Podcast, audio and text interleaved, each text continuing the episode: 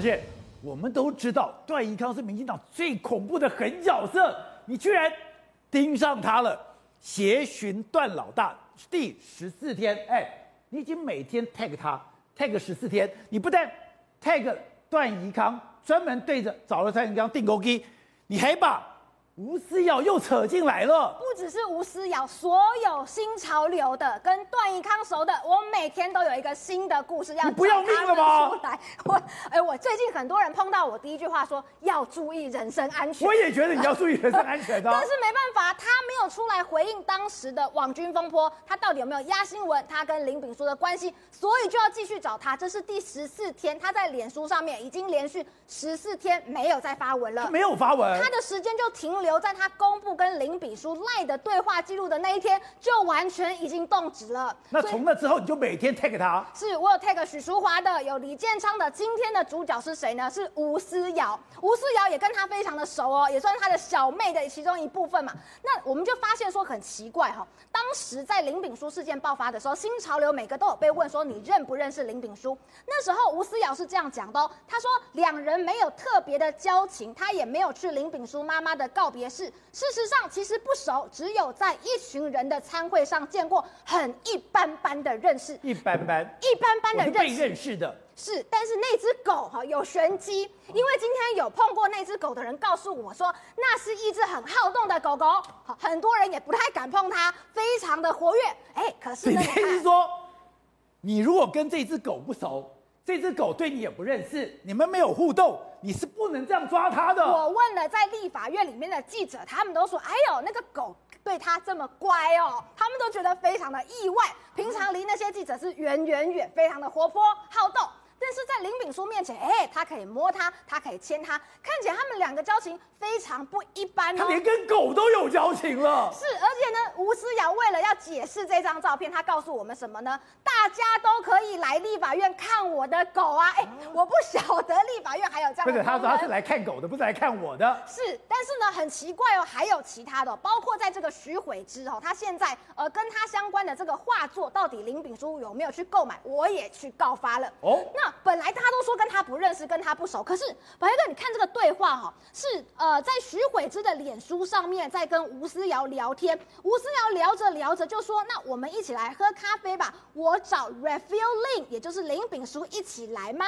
然后呢，徐悔之就说太好了，我们三个人一起来喝咖啡。可能一开始林炳书没有回应，所以吴思还吴思瑶还另外 tag 他说 Raphael Lin 听到没，在呼唤你了。哦，所以看起来他们两个不是一般般的交情而已啊。那这张对话被剖出来之后，有很多的网友非常的厉害，他们就开始找到其他的部分哦，比如说呢。曾经他就有讲过什么？哎，儿童节、猫节大快乐。他底下 tag Raphael Lin 的时候，他说他们是建筑界的猫奴哇。Raphael Lin 什么时候从国安局的人员又变成建筑界了呢？而且吴思瑶还会回他说什么敲完讨拍。最有趣的事情哦，大家仔细看。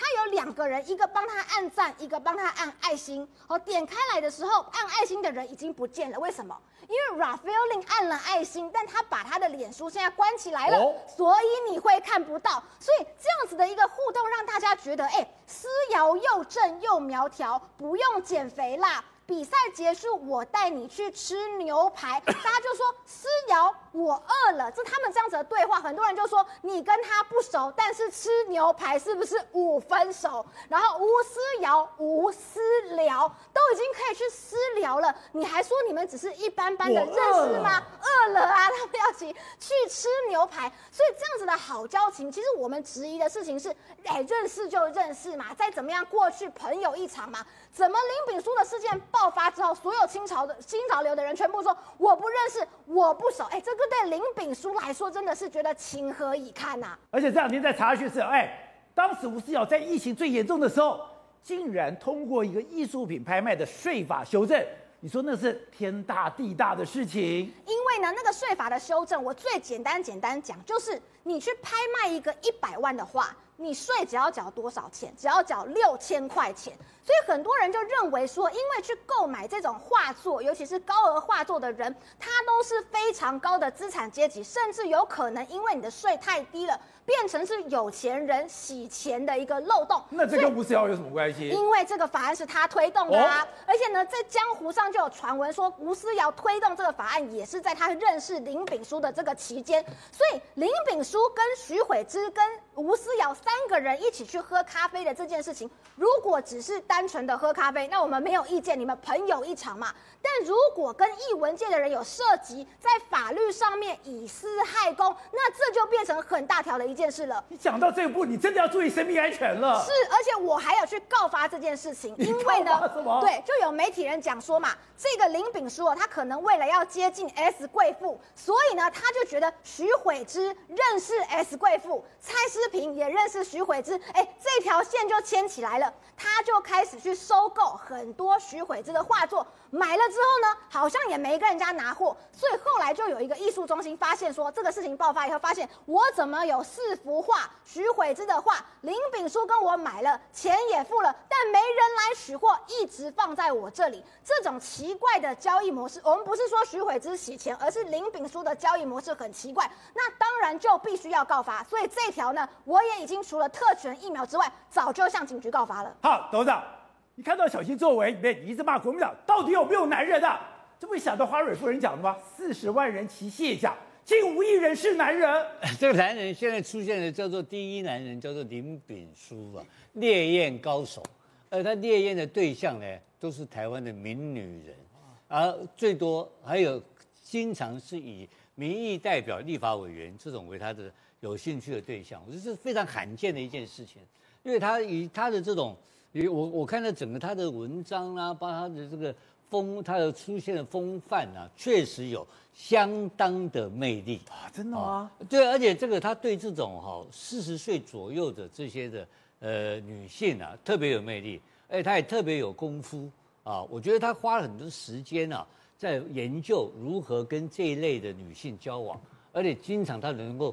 达阵成功了，这个目前看起来的话，他是个非常成功的烈焰高手，这个是毋庸置疑的。但是问题是麻烦在哪里呢？怎么样？他成功以后啊，他会打人，这个这个也很罕见。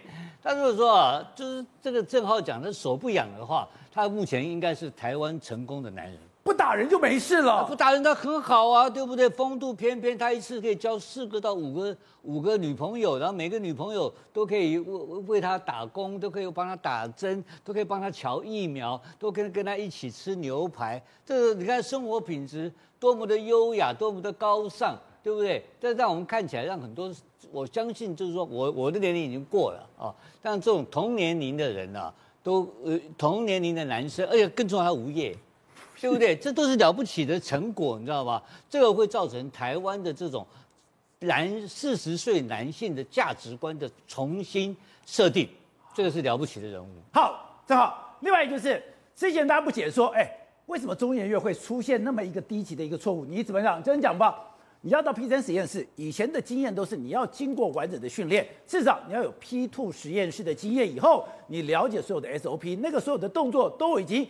进入到你的等于说反射动作里面，你怎么可能说，哎，你被老鼠咬到？你怎么可能说我在穿脱的时候没有做好防护？结果今天有一个独家出来了，哎，中研院长廖俊智团队的 mRNA 的疫苗呈速度在 P 三进行动物实验。我们记得哦，刚刚要退休的这个这个所谓的 P 三实验室的负责人讲，它的量突然变得很大。大到我的人根本不够，而且他还特别提到，我再晚两个月就没有事了。大家还讲，晚两个月，你到底是谁？连那两个月都不给你，逼着你非走不可，才会出了这个天下不可原谅的错误。我这样讲好了，后来的中研院的院长廖俊智哦，他其实有在立法院被询呐，他说这一次皮囊实验室有六个缺失。六个缺失，除了第六个，我认为勉强可以接受之外，一到五个观众朋友大概听到会完全昏倒，说这是 P 三实验室啊。第一件事情，他们去调监视器啊，宝杰哥，因为 P 三实验室一次进三个人，你知道吗？这三个人里面有两个人穿脱实验衣是没有照 SOP 的，两个没有照。而且这三个人里面哦，看起来三个人都没有穿鞋套。换句话说，没穿鞋套，没穿鞋套。不要，换句话说，他这防护衣穿半套，你懂我意思吗？脚是正常的鞋子，所以你踩到出来，你走到哪就有。所以后来去看 P3 实验实验室，不是去发现到处都有病毒的足迹吗？欸我以前也参加过，不，我也参观过很多的这种所谓的工厂。你连参观很多工厂进去第一件事情要穿鞋套哎、欸！我跟你讲，去罐头工厂都要穿鞋套吗？你 P 三实验室你跟我没穿鞋套，然后呢，我们那老他不是被老鼠咬吗？我第一反应也觉得很怪，老鼠咬确实这样，那老鼠牙齿能有多利？为什么可以咬到流血？你有戴手套吗？发现都只戴单层手套，就薄的那种。你保养，你当然一咬就穿啊，一咬就穿。所以说这是第一个，就是说 P 三实验室三个人有两个没穿 SOP，然后呢三个人都没穿鞋套，就是说他们连基本的装备都不对。第二件事情你知道吗？他们说没有得到足够的操作训练，对，没有教就叫你上战场，哎，不教而呃不教而杀谓之虐，对，不教而杀谓之虐。为什么？他们说正常来说，一个 P 三实验室就像宝杰哥讲，P 一、P 二、P 三，对不对？他至少要训练三个月，你才能进到 P 三实验室。可是这个才进去六个月，他进去六个月，每天都在做实验，每天都在做实验，怎么会有训练三个月的过程？所以根本没有人训练他。然后呢，不教而杀谓之虐，这是第二个大问题。第三个问题更扯，我们都知道，我们之前看电影都知道，你进入到那个安全箱里面，对不对？你在里面做事情的时候，外面要有个资深的在看 monitor，对，然后随时只随时告诉你怎么做怎么做，哪里做错要告诉你，对不对？他说他们看监控，外面完全没有资深的人去去做，等于是几个菜皮巴就进去了。你三个进去了，还没有资深指导你？对，没有资深指导你，就菜皮巴就进去了。所以当然，我跟你讲，有资深一定加要穿鞋套嘛。然后重点来了，他做那个老鼠实验的时候，后来发现什么？我们都知道，我们那时候会有个类似一个叫做生物安全柜，就说它是一个透明柜子，我手伸进去，类似有点是我们做采集的那个有没有？我只有手进去，然后里面是负压环境，我在那边弄老鼠嘛，对不对？出来之前脱手套什么再说，你知道吗？他们直接把老鼠拿出来，没有在生物安全柜做。你知道吗，杰哥？这在 P3 实验是多大的问题吗？他们说，确实某些实验因为器材比较大，没有办法在柜内操作。他说，以 P 三实验室的规格哦，如果你要在柜外操作 P 三实验室的实验，P 三实验室要成立安全委员会，透过安全委员会的专家审核完之后，你才能拿出来。所以连中研院都烂掉了，荒唐啊，荒唐啊！那后面两个，不是你如果去找旧新闻的时候。廖俊志当时要被任命为中研院院长之后，就已经很多争议，因为你当院士没多久啊。是，所以这件事情就变成说你青黄不接嘛。然后呢，后面大家大概就知道。被咬没有依照 SOP，这大家知道，被咬应该要通报等等的。然后呢，单位应该加强督督导，这两个我们都不讲。可是光是前面那四个观众朋友，你能相信这是台湾的 P 三实验室吗？董事长你还去笑人家武汉？对，董事长说看完之后，那武汉百分之百会泄露啊，因 为台湾都搞这样，武汉当然泄露。可问题是，那我就问哦，这些事情改变了没？因为呢，现在有个大问题，以前呢、啊。进 P 三实验室一个月就进去一两次而已，一个月进去一两次很简单嘛，原因很简单，因为以前量没那么大，所以呢，当然可以照 SOP 走。当然呢，实习人员会说到，哎，我足够的操作训练呢，然后当然会有资深的人在旁边督导。可是保可可现在哦，一年半疫情到现在一年半，大概了。进去了两百次，然后解剖了两千只老鼠啊，这这边落差是非常非常大。所以现在新的资讯独家是什么？廖俊志的中研院院长廖俊志，他新的 mRNA 疫苗也在这个 P3 实验室去做过动物实验的。那如果你 P3 实验室搞得这么这么的没有标准化，然后这么这么的不合规定的话，不是为什么这么急就章？为什么赶快要启用？现在发现说中研院的院长廖俊志他有帮台湾开发 mRNA 疫苗，这当然是好事，可也在这个 P 三实验室去做实验的。那有几个大问题做。第一件事情，你院长的实验在这边做，你有没有把这边好好督导？第二件事情是 P3 实验室这么的烦吗？你院长直接把它签进去的时候，有没有因为你自己的实验而这样整个 P3 实验室的 loading？甚至呢，你因为你自己实验室在做，你应该用更高规则来看这个 P3 实验室啊？为什么最后 P3 实验室变成这么这么的荒唐，连中国都不如？这件事情是很多人都要问的嘛？最后一件事情呢，这个东西到底有没有？根本的改变，如果没有根本的改变的话，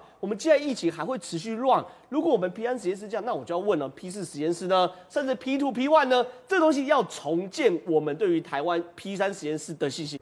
Good day，有爱大声唱，拥抱好日子公益演唱会，邀你一起为爱发声。